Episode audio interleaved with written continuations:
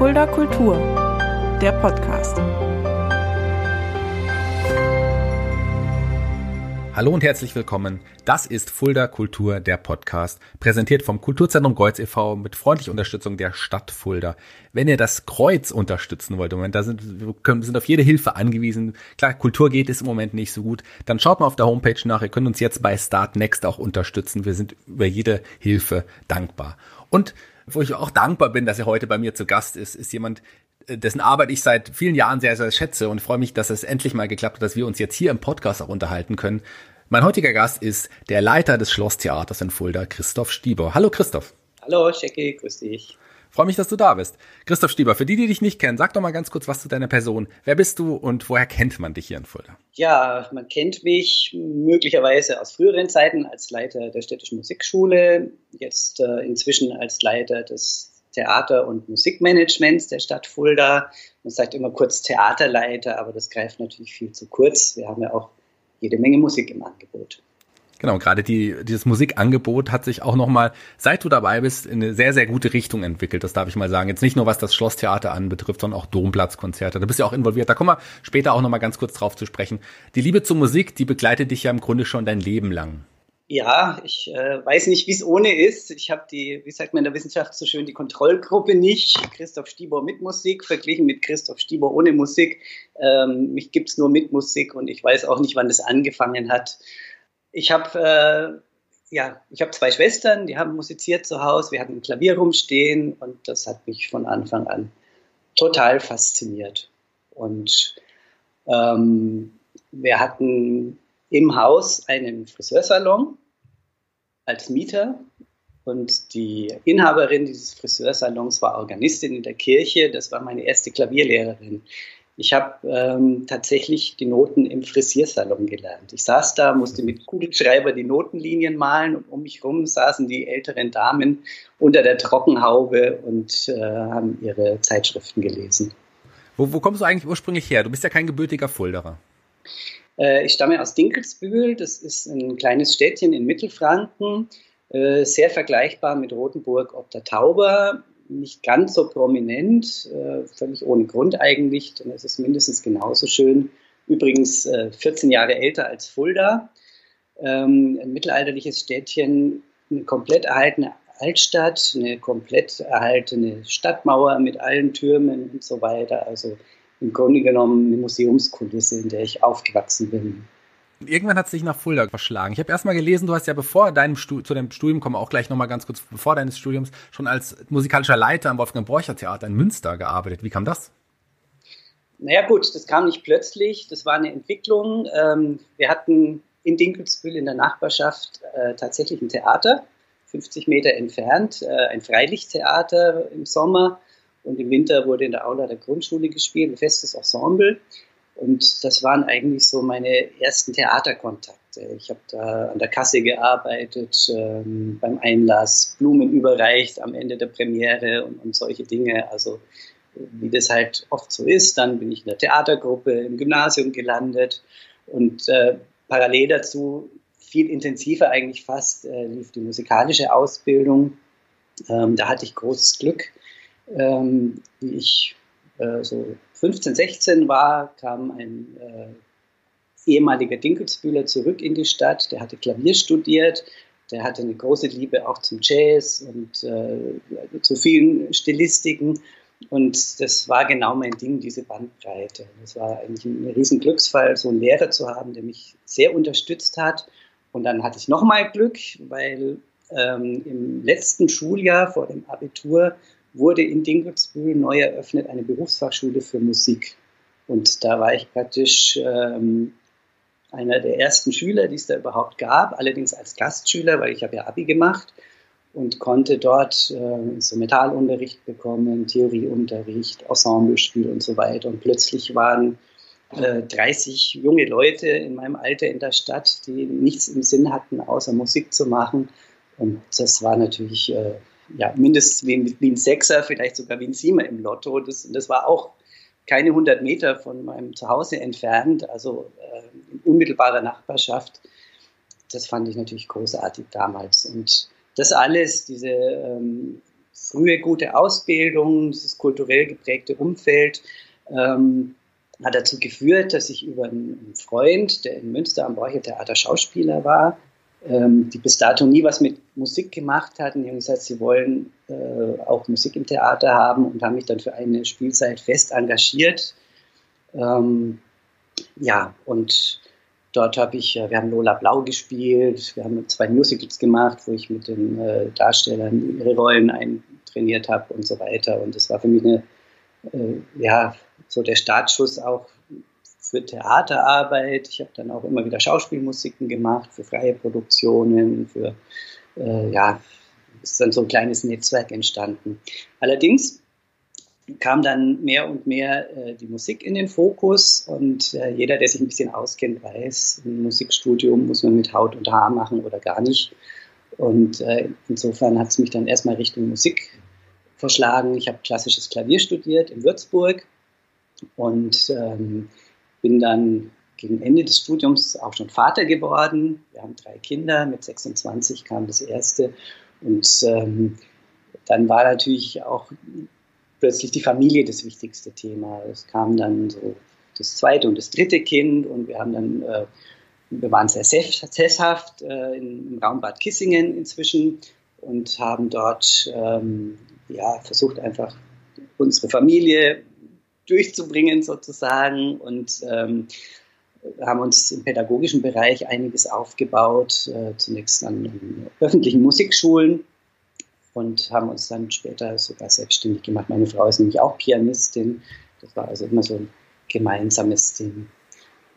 Neben der Unterrichtsschiene habe ich dann sehr viel gespielt auch, äh, arrangiert, äh, auch das Thema Management ist immer größer geworden so hat sich der Horizont sukzessive immer mehr erweitert. Also inzwischen kann ich sagen, ich, ich kenne die, die Bühne als Künstler, ich kenne das Management, ähm, ich habe für Verlage gearbeitet, ähm, ich weiß, wie Musik produziert wird, äh, ich weiß, wie freiberufliche Künstler leben. Ich selber war zehn Jahre Freiberufler. Ich kann das Ganze übersetzen in Kommunaldeutsch, sage ich mal, und zurück, Kommunaldeutsch in künstlerisch übersetzen. Das ist eine ganz wichtige Aufgabe, äh, dass man die, die Player in der Kulturszene auch im Gespräch hält. Du hast deine Frau angesprochen, mit der hast du ja zusammen die Musikschule Tastenschmiede gegründet im Jahr 2003 in Bad Kissingen. Und hast du deine Frau durch, auch durch die Musik kennengelernt? Darf ich das mal fragen? Ja, tatsächlich. Ich habe als Schüler Rezensionen geschrieben für die Tageszeitung. Und ähm, in dieser Stadt Dinkelsbühl gab es zu der damaligen Zeit noch eine private Pianistenakademie. Ähm, das waren ungefähr glaube 15 äh, Studierende, äh, die sich dort ähm, ja, im Grunde genommen auch auf ein Studium an der staatlichen Hochschule vorbereitet haben. So war es de facto, auch wenn es vom Konzept her als eigener Ausbildungsgang gedacht war. Und da war meine Frau und äh, ich habe dann tatsächlich über ein Konzert geschrieben, wo sie mitgespielt hat. Und da sind wir dann anschließend ins Gespräch gekommen. Die Stadt ist klein, man trifft sich in der Kneipe und naja, so kam dann eins zum anderen. Deine Frau hat dann später auch die Leitung der Tastenschmiede komplett übernommen, als es dich dann nach Fulda gezogen hat. Denn die Musikschule hat gerufen, die brauchten auch einen, einen, ja, einen, neuen Leiter der Musikschule und das, du hast dich beworben und man hat sich für dich entschieden. Wie war die Zeit damals? Wie, wie kam das, dass du gesagt hast, ich möchte jetzt nach Fulda, die Musikschule braucht mich?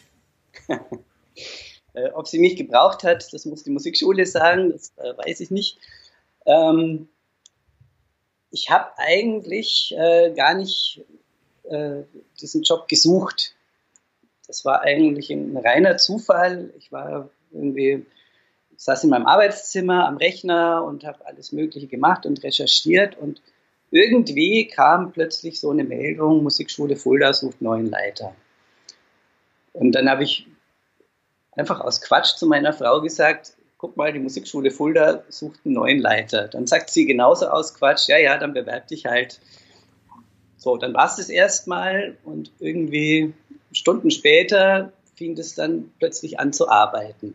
Wie wäre das denn jetzt eigentlich? Ähm, nach langer freiberuflicher Tätigkeit viel reisen, viel unterwegs sein, ähm, ja, schon irgendwie erfolgreich auch gewesen, aber natürlich als Freiberufler, es gibt gute Zeiten, es gibt weniger gute und man weiß natürlich nie, wie sich die Kulturszene entwickelt. Da gibt es niemals Sicherheit, wie wir jetzt auch wieder sehen. Und ähm, ja gut, ich war damals äh, Ende 40 und dann kamen schon so Gedanken auf, will man denn mit Mitte, Ende 50, 60 immer noch rumfahren, immer noch unterwegs sein und hm, dann kam so diese Idee, vielleicht würde das ein bisschen mehr Ruhe ins Leben bringen. Ähm, ja, und es ist einfach auch eine reizvolle Aufgabe gewesen, weil ich gesehen habe, dass die Musikschule in ihrer Substanz sehr gut aufgestellt war. Ähm, wir konnten natürlich noch vieles weiterentwickeln, aber was für mich wichtig war, dass die Vorteile einer kommunalen Musikschule ausgespielt wurden. Das heißt, äh, qualifizierter Instrumentalunterricht sowieso, aber das können die Privaten auch. Dann aber Theorieunterricht, ähm, Ensembleunterricht, studienvorbereitende Ausbildung, Begabtenförderung, diese Themen, die waren irgendwie alle schon vorhanden, wenn auch vielleicht ausbaufähig. Die Stadt hatte damals gerade äh, zwei Konsolidierungsphasen hinter sich nach der Finanzkrise das hat eigentlich dann den Ausschlag gegeben, ähm, zu sagen, die Aufgabe ist spannend. Das, was ich selber mitbringen kann, passt wahnsinnig gut zu dieser Einrichtung. Und äh, es hat großen Spaß gemacht, fünfeinhalb Jahre dort zu wirken und die Tätigkeit des Theaterleiters und des äh, Konzertveranstalters ähm, ist nicht als Flucht von der Musikschule zu sehen, sondern das war dann einfach nochmal eine weitere Stufe, wo ich gesagt habe, mit dem, was ich jetzt an der Musikschule auch noch an Erfahrungen sammeln konnte, nämlich als Leiter einer öffentlichen Kulturinstitution, ähm, kann ich mich dort, glaube ich, relativ sicher bewegen.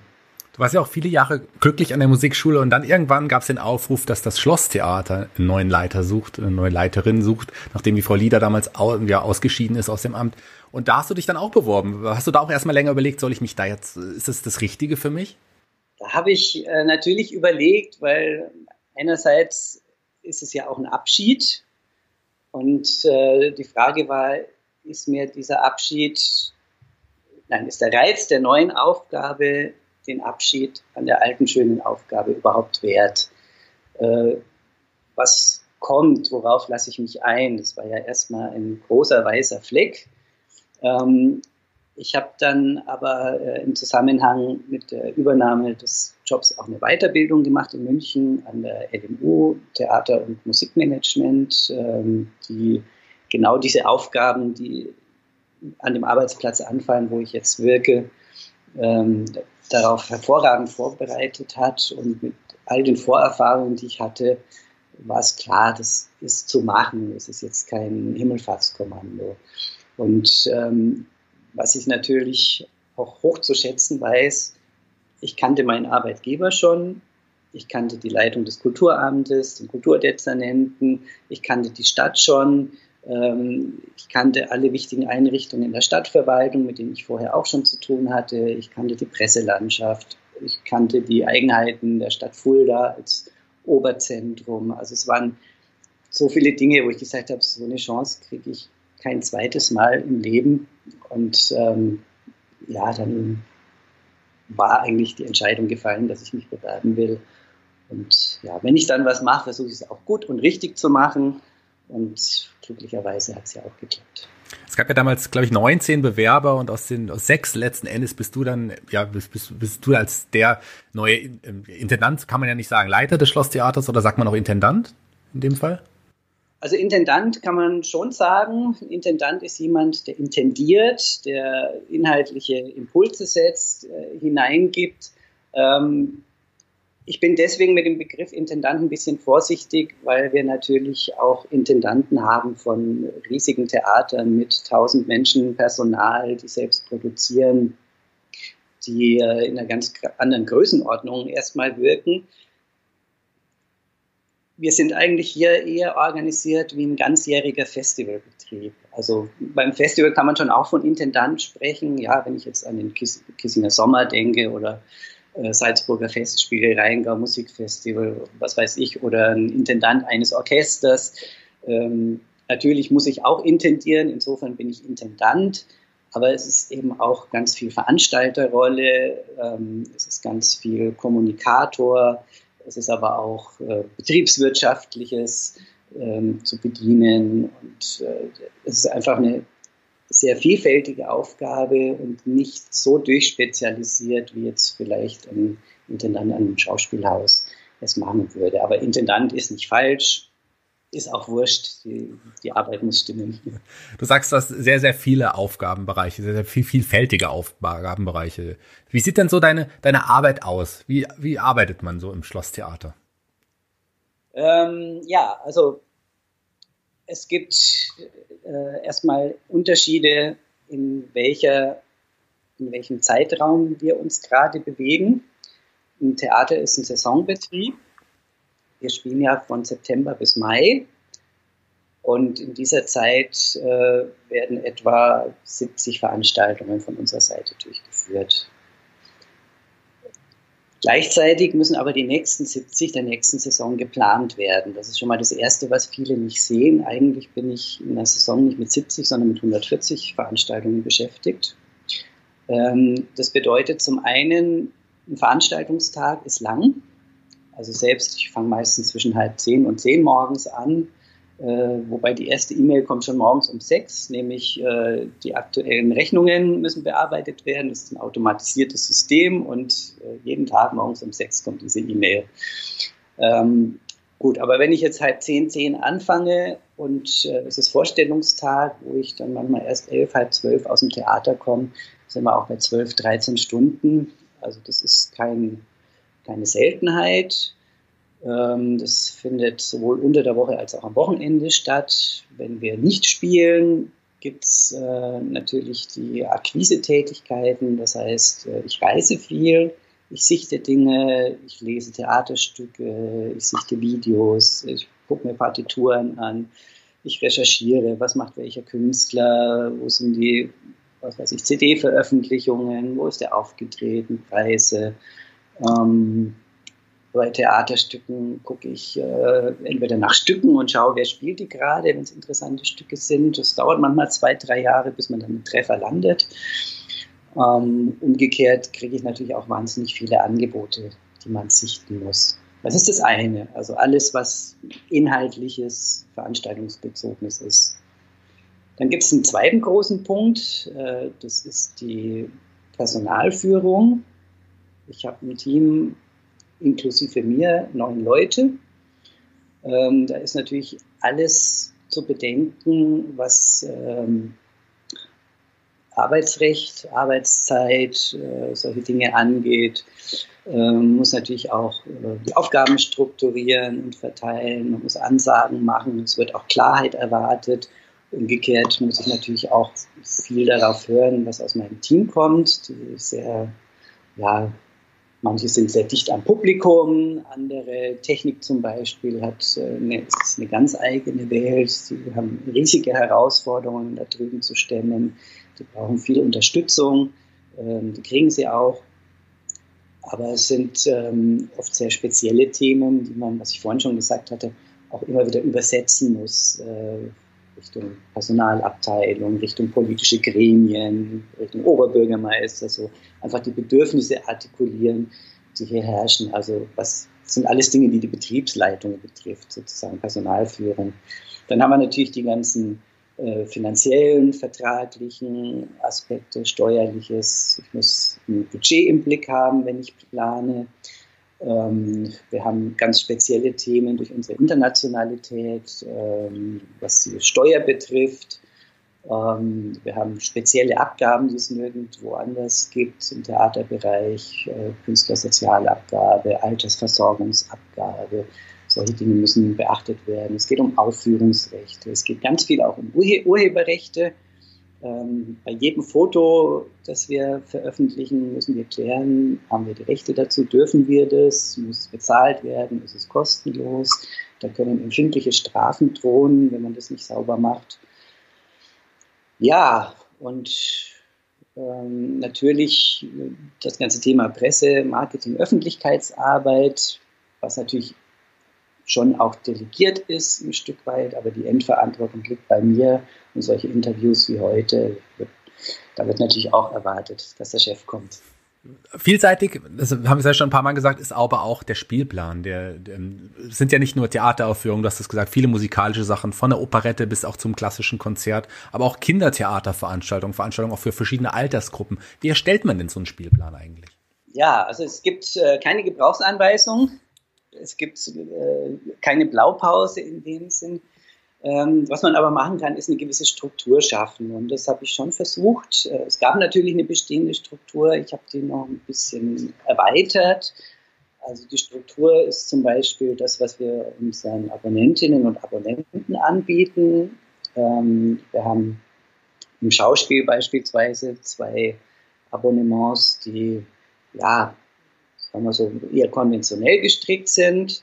Äh, dann haben wir aber ein Gegenwartstheater-Abo, weil ich das ganz wichtig finde, dass wir die äh, Kunst und die Kulturerrungenschaften, die augenblicklich entstehen, dass wir die fördern, ähm, weil wir sehr dazu neigen, uns mit Vergangenheit zu beschäftigen. Das ist auch leichter, es ist alles abgesichert. Äh, man kann aus der Distanz natürlich in der Primär-, Sekundär-, Tertiär-Literatur und Sicht ja, alles zigfach beleuchten und wirklich gekonnt interpretieren. Und diese Sicherheit hat man bei Gegenwartskunst nicht. Das kann fürchterlich schief gehen. Das war aber auch immer so. Auch Brahms und Bruckner und Verdi sind schon mit Pauken und Trompeten gescheitert bei ihrem Publikum. Ähm, die Frage ist, wer ermöglicht diese Gegenwartskunst heute? Und das sind eigentlich nur noch die öffentlichen Einrichtungen. Denn sowas wie Mäzenatentum gibt es doch nur sehr vereinzelt. Und ähm, ja, das fängt bei der Ausbildung an, in den Hochschulen, bei den Theatern, in Konzerthäusern. Wenn wir als Öffentliche dieses Thema nicht pflegen, dann wird es nicht stattfinden, dann wird es sterben. Ja, also das ist das eine, eine Epochenvielfalt sozusagen. Wir haben nämlich auch das Klassiker-Abo neu aufgelegt im Schauspiel. Das heißt, einerseits zurückguckend, Andererseits nach vorne guckend, das ist ein wichtiger Kompass, der zieht sich eigentlich durch meine ganze Arbeit.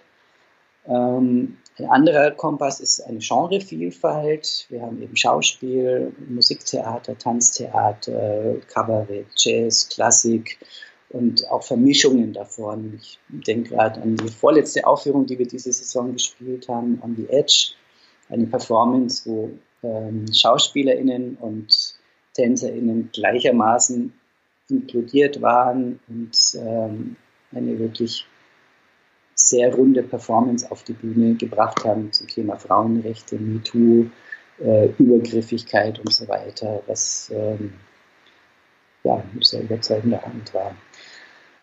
Und natürlich durch die Anzahl der Abo-Vorstellungen ist eine Struktur da, aber diese Strukturen müssen ja gemacht und entwickelt werden. Also insofern sind wir hier wieder beim Intendieren alles, was man tut, ist von irgendwas intendiert.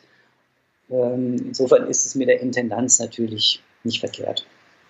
Wir hatten ja im, letzten Jahr im Rahmen vom Fuldaer Stadtjubiläum auch die erste Eigenproduktion äh, des Schlosstheaters, wenn man so will. Vielleicht ein paar Eindrücke dazu nochmal und wie ist es dazu gekommen? Es ist dazu gekommen, dass wir äh, in, einem, in einer Arbeitsgruppe zusammensaßen, Kulturveranstaltungen im Rahmen des Stadtjubiläums und natürlich jeder für seine Einrichtung Vorschläge machen sollte, was kann man als Kulturamt oder als Stadt Fulda beitragen, um dieses Stadtjubiläum zu befruchten, weil wir wissen alle, es gibt die üblichen Reflexe, hier mal eine Festschrift, dort ein Fest, dort ein Festakt, äh, ein Riesenrad, ein paar Pommes und so weiter. Das sind alles äh, tolle Gelegenheiten zu feiern, aber wir wollten das Ganze doch auch erstmal inhaltlich anspruchsvoller gestalten und wollten auch wirklich einen echten Bezug zu Fulda haben. Und wie könnte der besser aussehen, als die Menschen, die hier leben, zu fragen, wer sind wir denn? Wer seid ihr denn? Wie fühlt ihr diese Stadt? Äh, wie lebt ihr hier? Ähm, wo klemmt's? Äh, was wünscht ihr euch? Lebt ihr gern hier? Wen trefft ihr hier? Wie arbeitet hier? Arbeitet ihr hier und so weiter? Und äh, diese Idee, die ist sofort auf offene Ohren gestoßen. Ich habe habe das gar nicht erwartet, dass ich gar nicht diskutieren muss oder äh, begründen und überzeugen. Es haben eigentlich sofort alle gesagt, ja, das klingt gut, das sollten wir machen. Ja, und dann haben wir äh, Rechercheprofis sozusagen beauftragt, das Brachland-Ensemble, ähm, und haben ihnen gesagt, hier die Fragestellung ist, wer sind wir denn? Ihr habt anderthalb Jahre Zeit. Ihr habt erstmal alle Freiheiten, die ihr braucht. Ähm, sprecht mit den Leuten, geht auf die Leute zu, geht auf Institutionen zu, geht ins Stadtarchiv, recherchiert, macht Interviews. Und äh, das ist exakt so passiert. Und am Schluss war die Frage, wie kann man dieses viele, viele Material in eine theatrale Form gießen, die auch fürs Publikum interessant ist. Und es sollte ja ein partizipatives, also auch ein Mitmachformat sein. Wir wollten kein Theaterstück auf die Bühne setzen, wo man brav im Theater sitzt und zuguckt, sondern es sollte die Möglichkeit geben, sich auch selbst zu artikulieren. Es gab dann eben einen Aufruf per E-Mail, wollt ihr euch melden, uns eure Geschichten erzählen, habt ihr irgendwie Tipps und so weiter. Und da waren doch viele, die sich gemeldet haben. Und das Brachland-Ensemble hat dann am Schluss ein, wie ich finde, sehr spielerisches Format draus gemacht. Das waren drei Abende, wo es äh, fixe Strukturen gab und inhaltsoffene Sequenzen. Das Publikum wurde beteiligt, Leute aus dem Rechercheprozess wurden ähm, integriert, es wurden äh, Videos aus der Konserve sozusagen abgespielt, es wurden Spiele gemacht. Und äh, es würde jetzt zu weit, das alles im Einzelnen zu erzählen, aber die Quintessenz war, wir hatten drei total verschiedene Abende die, eine weitere Quintessenz war, ähm, Fulda ist super. Ähm, ja, vielleicht noch eines. Äh, wir, haben, wir haben Fulda versucht, als Person zu charakterisieren. Das war eigentlich der beste Kniff an dem ganzen Projekt, zu sagen, Fulda ist ein Mensch. Wie sieht, seht ihr diesen Menschen, diese Person? Und dann wurde ihm gefragt, wie alt ist Fulda? Ähm, wie zieht sich Fulda an? Ähm, was macht Fulda, wie ist der Charakter von Fulda. Und dann gab es eben drei verschiedene Personen Fulda am Ende dieser Abende. Und interessant war, Fulda war eigentlich immer eine Frau, ähm, meistens schon ein bisschen älter, mit Handtasche ist ganz oft gekommen und so. Also es hat sich so die Liebe zur Stadt, so, eine, so, so ein bestimmter Charme ist dadurch entstanden. Und was auch ganz toll war, ganz viele Menschen haben gesagt, Fulda darf sich ruhig trauen, noch ein bisschen offener, ein bisschen weltläufiger zu werden. Ähm, das haben wir ganz oft gehört, weil die Stadt ja, warum auch immer, äh, ein Image hat, dass, es, dass die Stadt sehr ja, noch sehr konservativ geprägt sei und so ein bisschen provinziell und so weiter. Das sind ja Dinge, die man in dem Zusammenhang oft gehört hat. Komischerweise haben das die Fulda oft selbst gesagt, dass sie so gesehen werden und das, das stimmt vielen. Weil ich finde auch, das stimmt schon längst nicht mehr. Also die Leute, die unsere Kulturveranstaltungen besuchen, ähm, und zwar ist es egal, ob junge oder alte Menschen, da sind viele dabei, die wirklich sehr aufgeschlossen sind für neue Entwicklungen. Ja, also unglaublich spannend jedenfalls. Ja, spannendes Projekt, tolles Endergebnis, wie ich auch finde. Ich, ich habe es mir auch angesehen und ich, also wir vom Kulturzentrum Kreuz waren ja auch prominent vertreten in Videos. Der Wolfgang Wortmann und, und meine Person sind da ja auch ein paar Mal gezeigt worden. Das ist ein wirklich tolles Projekt, hat mir sehr, sehr viel Spaß gemacht. Ähm, lass uns mal ein bisschen auf die Veränderungen, die sich in den letzten Jahren im Schlosstheater, sei es jetzt im, im Abo oder auch in anderen Bereichen bemerkbar gemacht haben. Du hast schon für einigen frischen Wind gesorgt. Was hast du denn für Veränderungen erwirkt in den letzten Jahren? Ja, das geschieht oft gar nicht so bewusst, dass man sagt, ich will jetzt was verändern. Ähm, ich bin eigentlich so gestrebt, dass ich mir die Dinge erstmal angucke, was ist da, was, was kann man weiterentwickeln. Und ähm, also es waren ganz banale Sachen manchmal. Wir hatten bis dato noch keinen eigenen Ticketshop. Das war alles so eine Mischung aus Front Office und Back Office, wie man neudeutsch so schön sagt. Ähm, das war alles so ein bisschen, ja, es hatte einen gewissen Charme natürlich, aber es war nicht wirklich professionell strukturiert. Und äh, das war eigentlich das Erste, was ich gemacht habe, dass ich äh, einen Ticketshop eingerichtet habe, wo wirklich das Publikum möglichst gut bedient wird mit äh, all den Kartenwünschen, Beratungen und so weiter. Und dann in einem anderen Raum das Backoffice, Buchhaltung, Finanzbuchhaltung, ähm, solche Dinge, die jetzt nicht unbedingt direkt mit Publikumsverkehr zu tun haben. Wir haben dann eine Assistenzstelle eingerichtet für Marketing, Presse, Öffentlichkeitsarbeit, weil ich äh, schon nach zwei Wochen Arbeit gemerkt habe, äh, so funktioniert es nicht, weil es sind so unglaublich zeitraubende Prozesse auch da zu bedienen. Wir müssen ähm, unglaubliche Datenmengen beispielsweise bewegen. Das kostet unglaublich Zeit, große Fotos, äh, Videos, Plakatdateien, Spielzeithefte und so weiter. Und ähm, ja, da war einfach klar, das war nicht mehr zeitgemäß, wie es strukturiert war. Und äh, bin ich Gott sei Dank auf offene Ohren gestoßen und wir haben eben dieses Team hier vorne in der Verwaltung mit fünf Leuten arbeitsteiliger organisiert das war, glaube ich, ein ganz guter Entschluss, das so zu machen. Ähm, was die Abonnements angeht, hatte ich ja schon angedeutet. Ähm, insgesamt mehr Stilvielfalt, kleinere Abos, äh, die ein bisschen genauer bezeichnet. Also wenn jemand ähm, Klassiker im Theater sehen will, dann kann er dieses Klassiker-Abo buchen beispielsweise. Und es hat aber nur vier Termine. Man kann dann trotzdem noch das neue Live-on-Stage-Abo dazu nehmen oder das neue Opern-Abo, solche Dinge. Und äh, bei jedem Abo sind drei Flex-Gutscheine dabei.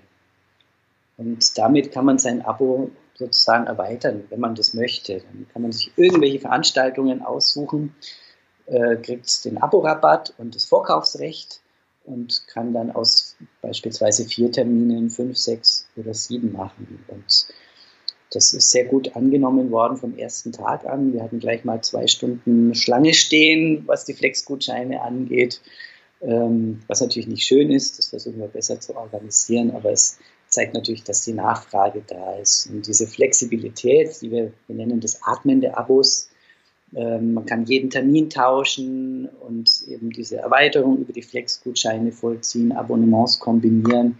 Das, glaube ich, passt ganz gut in die Zeit.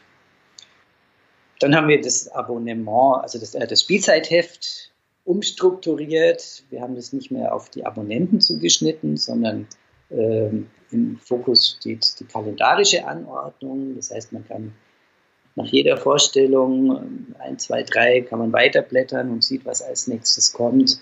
Das ist gerade für Gelegenheitsbesucher, Berufstätige, Neubesucher, Auswärtige, ist es, glaube ich, ein eine gute Maßnahme gewesen, um diese Barriere abzubauen, die in vielen Köpfen drin ist. Wenn ich ins Theater gehe, muss ich ja Abonnent sein.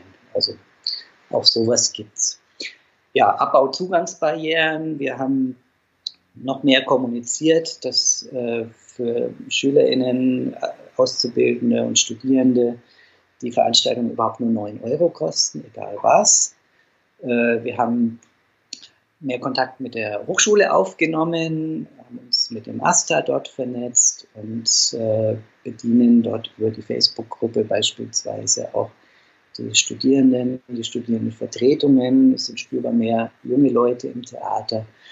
Wir haben die Kooperation mit den Schulen intensiviert, ähm, machen dezidiert äh, Beratung und empfehlen auch äh, junges Theater, junges Konzert. Es gibt eine eigene Rubrik im Spielzeitheft. Wir koppeln eigene Folder aus. Wir haben eine Rubrik ins Leben gerufen, äh, Theater Without Words oder Theater ohne Sprachbarriere für Menschen, die hier leben, die der deutschen Sprache noch nicht so mächtig sind. Denen sagen wir hier, ihr könnt auch mal ins Tanztheater gehen oder ins Konzert ähm, oder auch Hörgeschädigte oder wie auch immer. Also das ist auch eine Barriere, eben die, die Sprache und die kann man ein kleines Stück weit auch im Theater abbauen. Ja, äh, die technische Ausstattung entwickeln wir permanent weiter. Ähm, dann haben wir unser Corporate Design ein bisschen frischer gestaltet, dynamischer in der Bildsprache auch, um einfach noch mehr Zielgruppen anzusprechen. Wir spielen internationale, wir spielen mehr alte Musik, wir spielen aber auch mehr neue Musik. Und das alles hat dazu geführt, ähm, dass unsere Nachfrage bundesweit gestiegen ist. Also wir können das inzwischen nachweisen, dass wir in vielen Ballungsräumen auch Buchungen haben, ob das der Raum Nürnberg ist, der Raum Düsseldorf, Raum Stuttgart, Raum Köln, Raum Berlin, Raum Hamburg. Von überall her haben wir wirklich Buchungen und das hat vielleicht auch damit zu tun, dass ich das Schlosstheater inzwischen auch als Drehkreuz sehe für große, renommierte Bühnen.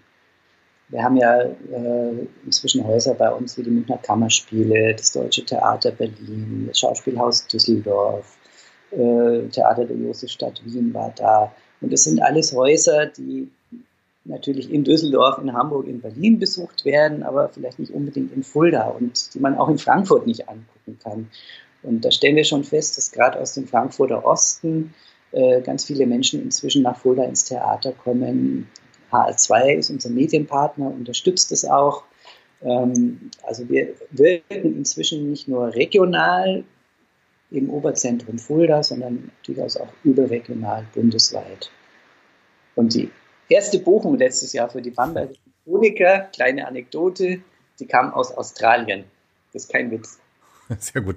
Du hast, du hast etliche Veränderungen jetzt angesprochen, aber eine Veränderung noch gar nicht, die davon da zeigt, dass du eigentlich wirklich ein sehr bescheidener Mensch bist. Ich persönlich als eifriger Gast deines Hauses muss auch sagen, dass sich die Qualität auch insgesamt nach oben gesteigert hat. Die Qualität hat sich auch nochmal verbessert und das liegt sicherlich an deiner guten Arbeit. Das muss man auch mal so sagen. Aber da musst du jetzt gar nichts zu sagen. Ähm, du hast, du hast Kooperation angesprochen. Du, du, gehst ja auch, wenn es dein Spielplan erlaubt und die Spielzeit erlaubt, auch Kooperation mit anderen ein. Zum Beispiel auch mit uns vom Kulturzentrum Kreuzer gab es ja jetzt auch schon einige Kooperationsveranstaltungen, die sehr erfolgreich liefen. Ja, also wir sehen uns hier nicht als solitär. Wir sind natürlich ein Mosaikstein in der örtlichen Kulturarbeit. Das fängt bei den äh, originär städtischen Einrichtungen wie Volkshochschule, Museum, Stadtarchiv, freie Kulturarbeit äh, an, wo wir einfach als äh, Theater- und Musikmanagement auch eine Abteilung im Kulturamt sind. Und natürlich wirkt es auch noch weiter rein in die äh, Akteure der freien Szene, also eben zum Beispiel ihr als äh, Kreuz e.V. Wir versuchen natürlich uns zu vernetzen und, und Dinge anzubieten. Und äh, wenn ich jetzt ans letzte Jahr denke, wo wir eine Kooperationsveranstaltung hatten ähm, mit Bodo Wartke, ihr spielt viel Kabarett, wir spielen viel Theater und das war ein Abend, wo der eigentlich als Kabarettist bekannte Bodo Wartke eine schauspielerische Leistung par excellence auf die Bühne gelegt hat ähm, und in einem unglaublich unterhaltsamen und gekonnten Zugang uns in die griechische Mythologie eingeführt hat. Äh, das war großartig und sowas kann man natürlich und sollte man im Theater spielen, ist überhaupt keine Frage. Ein bisschen sind uns da die Hände gebunden, weil wir natürlich nicht beliebig viele Verfügungstage haben. Was mir jeden Tag wehtut, ist, wenn wir örtliche Akteure die uns fragen, können wir eine Veranstaltung im Theater machen oder gemeinnützige Organisationen, ähm, Serviceclubs, äh, was weiß ich, also wirklich honorige Leute mit tollen Anliegen, wo auch eine Gemeinnützigkeit erkennbar ist, künstlerisch anspruchsvolle Sachen, die wir einfach nicht spielen können, weil uns die freien Tage im Theater fehlen. Weil wenn wir nicht spielen, heißt das nicht, dass wir Däumchen drehen. Also wir arbeiten eigentlich permanent an irgendwas. Und ähm, wenn man sich ins Theater setzt und das Licht geht auf der Bühne an, dann heißt es, dass äh, viele Tage vorher schon vorbereitet worden ist. Bühnenanweisungen gesichtet, äh, technisches Material besorgt, Abstimmungsgespräche mit den Gastproduzenten, ähm, Licht einhängen, Kulissen aufbauen, Licht fokussieren, Ton einrichten, und, und, und. Und dazu die ganzen Wartungsarbeiten, TÜV-Abnahmen etc. Das sind alles Dinge, die das Publikum nicht sieht und die auch natürlich äh, viele äh, Leute aus der Fulda Kulturszene nicht sehen, auch nicht sehen müssen. Aber das ist der Grund, warum wir so wahnsinnig oft Nein sagen müssen, weil natürlich diese Idee, das Theater auch als Bürgerhaus zu sehen, ist charmant, aber wir schaffen es einfach nicht.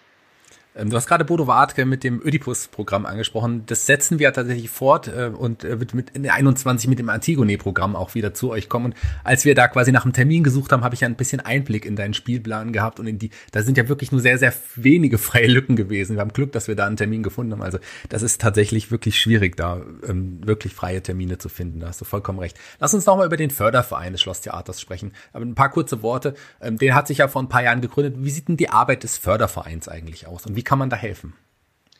Ja, der Förderverein, wie der Name sagt, er fördert und zwar gewaltig.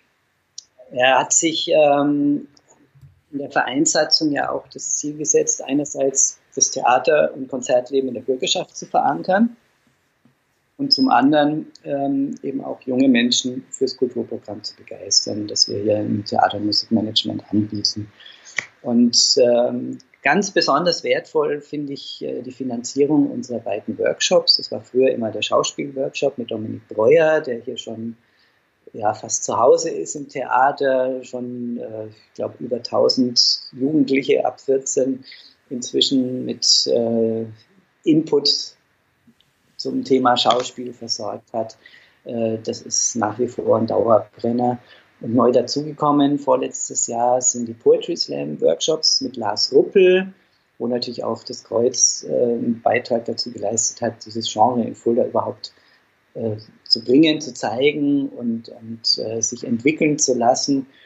Und das finde ich ist fürs Theater auch eine tolle Sache, wenn junge Leute lernen, mit ihrer Muttersprache umzugehen egal was dabei rauskommt, das muss jetzt nicht alles super sein, aber äh, man benutzt seine eigene Sprache und versucht sie als Ausdrucksmittel ähm, ja, für sich selbst zu entdecken und, und äh, einen Weg zu finden, sich darüber auszudrücken. Das ist toll.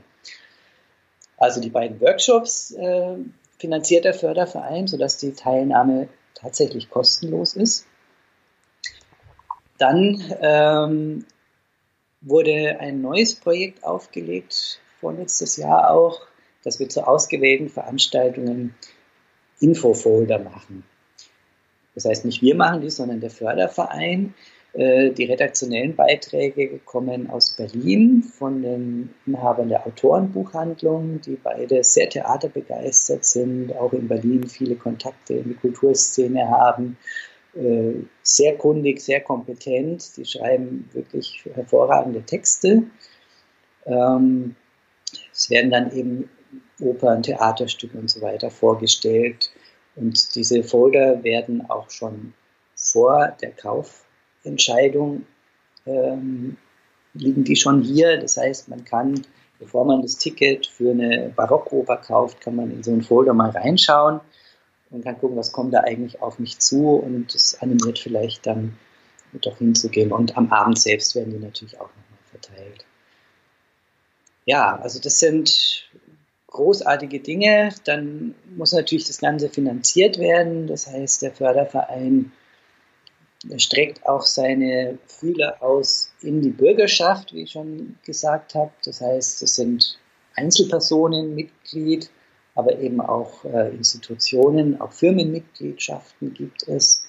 Und ähm, diese Menschen, die dort engagiert sind im Förderverein, sind wirklich sehr nah am Theater und ähm, sehr aufgeschlossen. Und äh, es wird natürlich auch mal diskutiert, wenn es eine Neuerung gibt und so. Aber ich finde es wunderbar, weil ich dadurch natürlich auch ähm, ja, Stimmungen aufnehmen kann, Rückmeldungen bekomme für meine Arbeit, für unsere Arbeit hier vom ganzen Team. Umgekehrt auch ähm, Impulse setzen kann, was könnte man vielleicht in Zukunft fördern, so wo ist Bedarf. Es wird Bedarf geben, so viel steht fest. Also wer dem Schlosstheater helfen möchte, kann gerne in den Förderverein eintreten. Googelt einfach mal, findet ihr sicherlich online, wie man da Mitglied werden kann. Ähm, helfen könnt ihr auch dem Kreuz, das habe ich am Anfang schon mal gesagt. Aber auch du hast gerade Lars Ruppel angesprochen, der war letzte Woche zu Gast und Lars, gib mir ganz kurz den Moment. Der hat in der letzten Woche ein ähm, Projekt äh, ja, bekannt gegeben, der hat ein, einen Hörspiel-Podcast rausgebracht, einen Hörspiel-Poetry Slam quasi. Der kann aktuell nicht auf der Bühne stehen und deswegen gibt er den Leuten die Möglichkeit, dieses Hörspiel zu erwerben. Da könnt ihr auf der Kreuz-Homepage mal schauen, kostet nur sechs Euro inklusive aller Gebühren und die ganzen Einnahmen gehen an die Künstler und zum Teil auch an uns. Also da könnt ihr auch quasi die Künstler unterstützen. Das ist die Art und Weise, wie man das, den den Poetry Slam mal zu den Menschen nach Hause bringen kann. Wir haben über dein vielseitiges Programm im Schlosstheater gesprochen, aber du bist ja nicht nur maßgeblich für das Programm im Schlosstheater verantwortlich. Seit einiger Zeit hast du, hast du deinen Einfluss auch größer geworden bei den Domplatzkonzerten. Lass, sag da nochmal ganz kurz was dazu. Was für Künstler hast du uns schon nach Fulda geholt? Die Domplatzkonzerte sind ja keine Neuigkeit. Die gab es schon lange, bevor ich nach Fulda gekommen bin. Ich habe die nicht erfunden. Ähm, es gab in früherer Zeit zwei große klassische Konzerte, das ist viel noch im Gedächtnis. Montserrat Caballé und José Carreras waren hier. Ähm, dann ist die Klassik aber eingeschlafen, während die kommerziellen Formate Rock Pop äh, weitergeführt worden sind in mehr oder weniger privater Hand.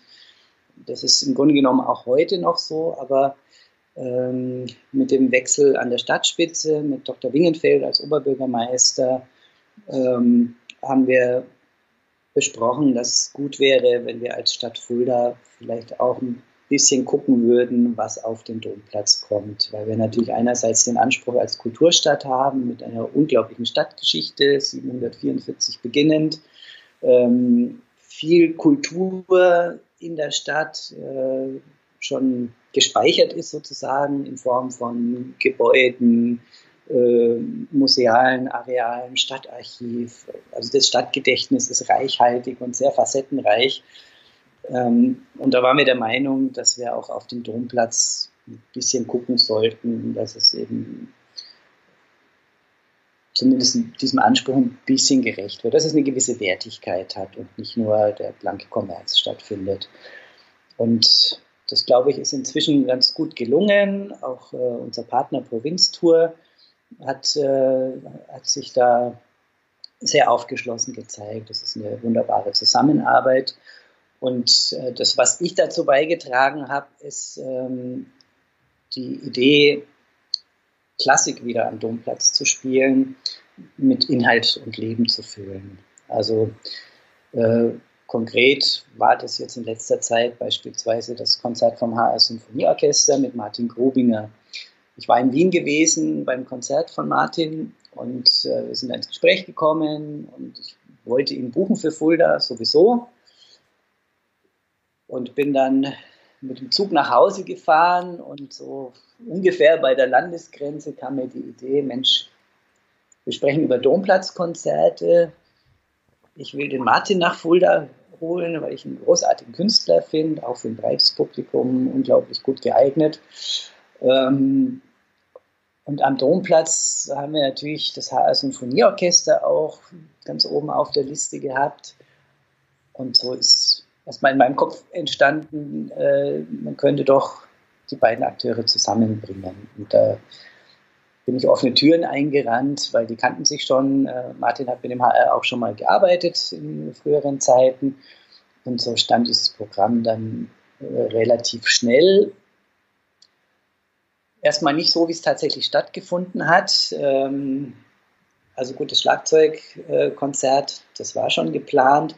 Aber die neunte Beethoven kam dann erst später aufs Tapet, nämlich als der Intendant vom Hessischen Rundfunk gesagt hat, ja, wir wollen ja auch 30 Jahre Mauerfall begehen und was wäre ein schönerer Anlass als dieses Stadtjubiläum Domplatzkonzert ähm, damit zu verbinden und da wirklich ein großes Ereignis draus zu machen, das Ganze aufzuzeichnen mit Rundfunk und Fernsehen.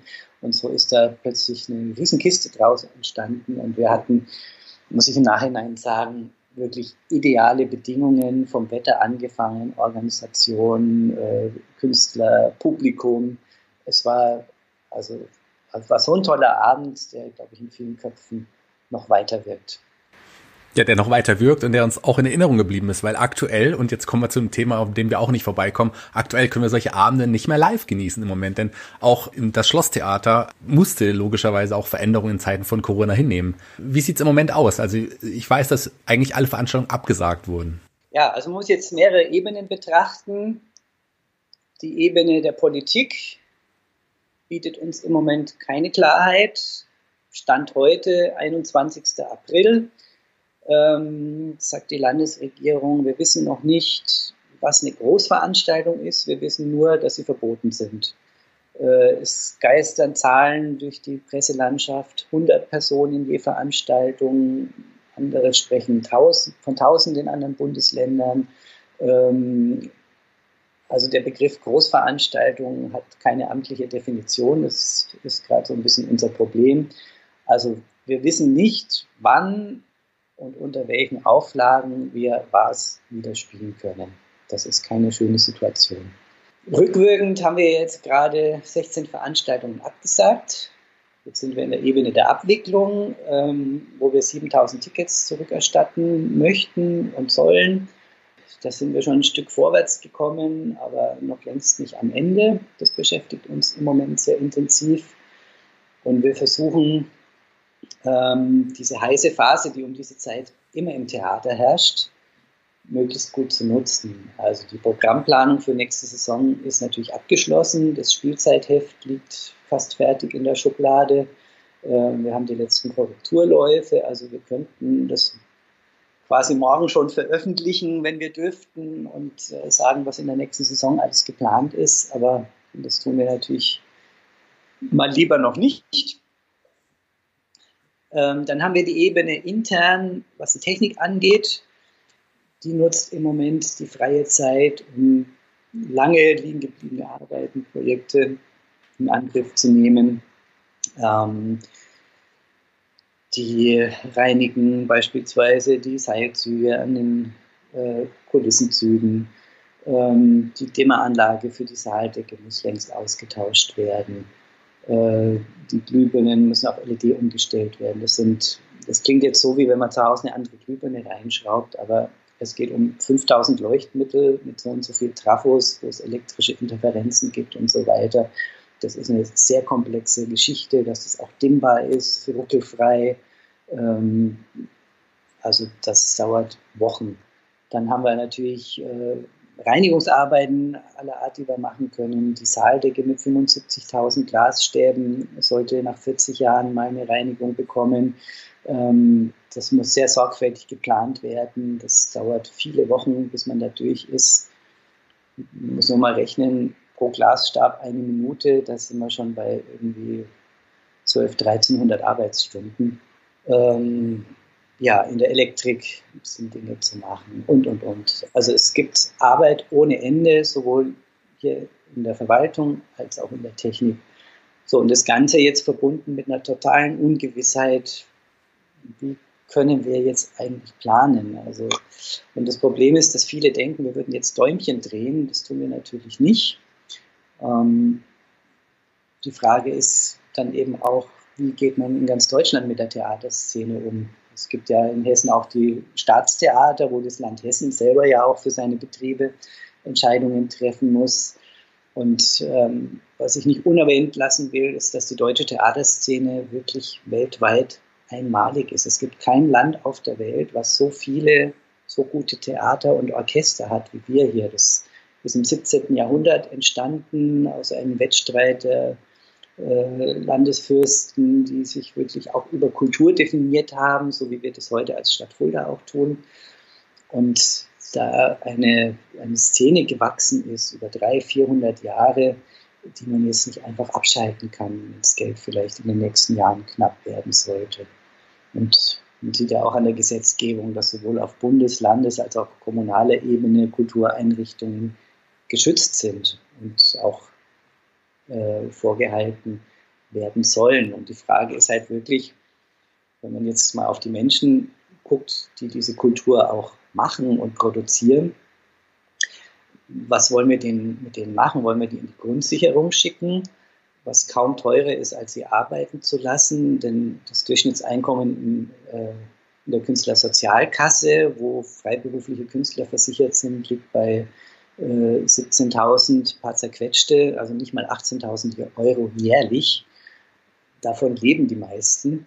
Und äh, da jetzt das Licht auszuknipsen, das ist wirklich, äh, das ist ziemlich hart. Insofern hat es mich sehr gefreut, dass äh, in Bayern der Ministerpräsident gestern verkündet hat, dass alle Menschen, die in der Künstlersozialkasse versichert sind, für drei Monate 1000 Euro im Monat bekommen, äh, weil er gesagt hat, wir als Kulturstadt Bayern äh, können das nicht bringen, dass wir unsere Kulturschaffenden in die Grundsicherung schicken. Da müssen wir agieren. Und ja, finde ich ein tolles Beispiel, was zeigt, dass man die Strukturen, die es jetzt gibt, nicht zerschlagen sollte, weil wenn der Shutdown beendet ist und alles wieder hochfährt, werden da einige Akteure fehlen.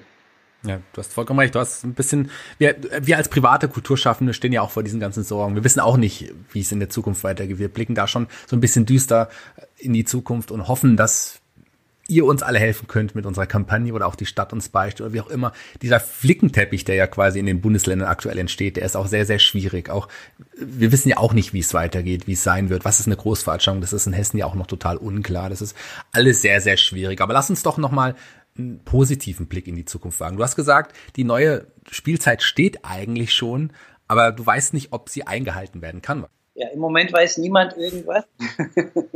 aber wir müssen natürlich alles am Start haben. Wir müssen auch äh, in den Ticketsystemen die Veranstaltungen anlegen, was wir sonst auch um diese Zeit tun. Wir müssen die Abonnements vorbereiten, die Versendungen an unsere Kunden, ähm, Marketing, Öffentlichkeitsarbeit. Selbst wenn wir nichts machen, muss es ja kommuniziert werden.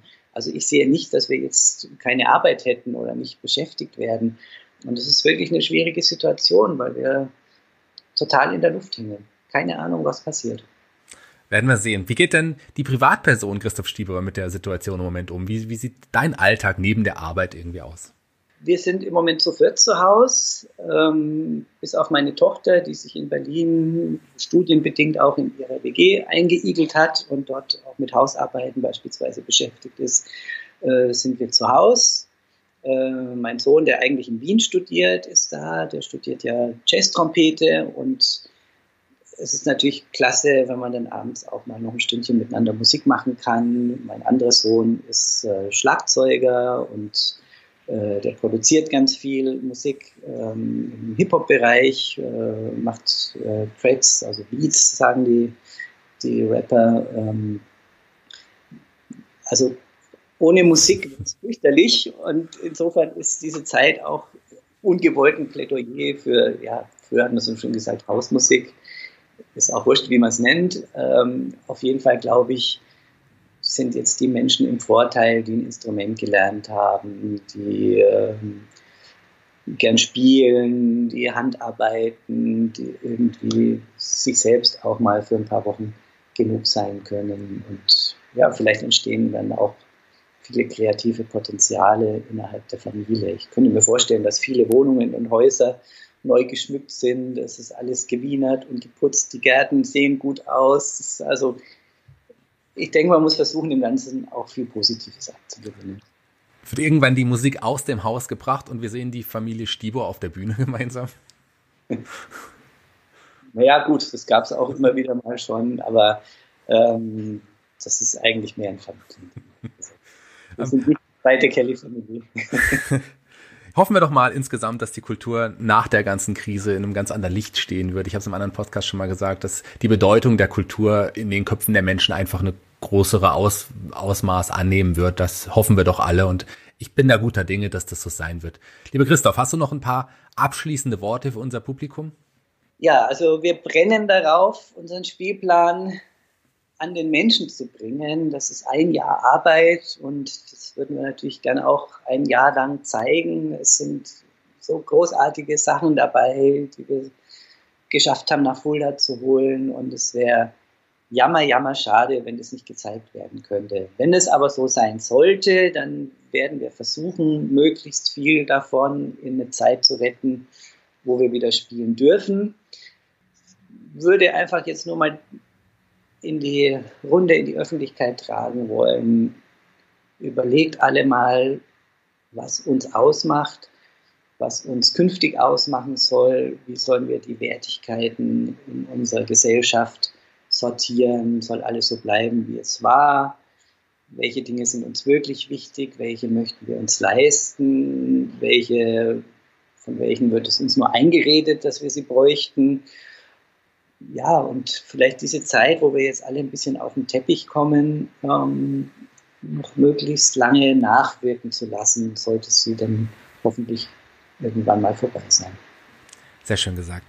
Jeder Gast, lieber Christoph, der hier bei mir ähm, bei Fuller Kultur, dem Podcast zu Gast ist, darf einen Song sich aussuchen, der in unserer Playliste, bei, in der Spotify-Playliste auftauchen wird. Welchen Song hast du dir denn ausgesucht? Ich hasse diese Fragen. Lieblingsfarbe und Lieblingstheaterstück, Lieblingskomponist, äh, das gibt es natürlich überhaupt nicht. Ähm, wenn man so viel mit Kultur sein Leben lang äh, zu tun hatte, dann gibt es da keine gute Antwort. Aber ähm, vielleicht, ja, vielleicht kennst du Herbie Hancock oder die, die Hörer auch. Äh, ein äh, begnadeter Jazzpianist, ein Weltstar in der Szene seit vielen Jahrzehnten.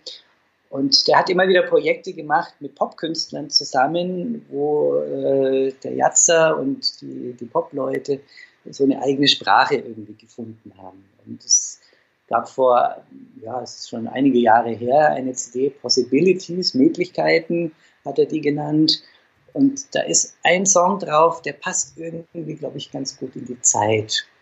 Ähm, es geht, also der Sänger, die, die Figur, das lyrische Ich, würde man in der Literatur sagen, ähm, sieht eine Frau an sich vorbeigehen und denkt sich, Mensch, die wäre es doch irgendwie, aber ihm ist klar, dass er das völlig unerreichbar ist. Er kann so eine, so eine Frau überhaupt nicht kriegen und so weiter und äh, gerät in so eine Lähmung irgendwie durch, durch diesen, äh, ja, durch diesen Verzicht, den er empfindet oder und äh, da kommt auch tatsächlich ständig dieses, diese Zeile I'm locked down äh, drin vor. Also man ist paralysiert, sozusagen gelähmt, äh, sieht draußen schöne Sachen passieren. Ich würde das jetzt mal als Allegorie sehen für all die Dinge, die uns im Moment fehlen. Und man sitzt, sitzt zu Hause und äh, ja, kann die nicht wahrnehmen. Der Song heißt Stitch Me Up und ist von Herbie Hancock und John Mayer. Kommt ab sofort in die Playliste. Dann vielen, vielen Dank, lieber Christoph, für dieses sehr informative, sehr interessante Gespräch. Hat mir sehr, sehr viel Spaß gemacht. Danke, dass du die Zeit genommen hast. Sehr gerne. Ich hoffe, ich habe nicht zu viel gequasselt. Absolut nicht. Super interessant. Vielen, vielen Dank. Vielleicht äh, schauen wir mal, dass du in ein paar Monaten nochmal zu Gast kommst. Vielleicht hat sich da ein bisschen was verändert. Du kannst dir auch vielleicht den neuen Spielplan dann endlich vorstellen. Das war's für heute, liebe Hörer. Fulda Kultur, der Podcast. Ich sage allen Dankeschön. Unterstützt das Kulturzentrum Kreuz. Bis zum nächsten Mal. Bis dann. Bis dann. Tschüss.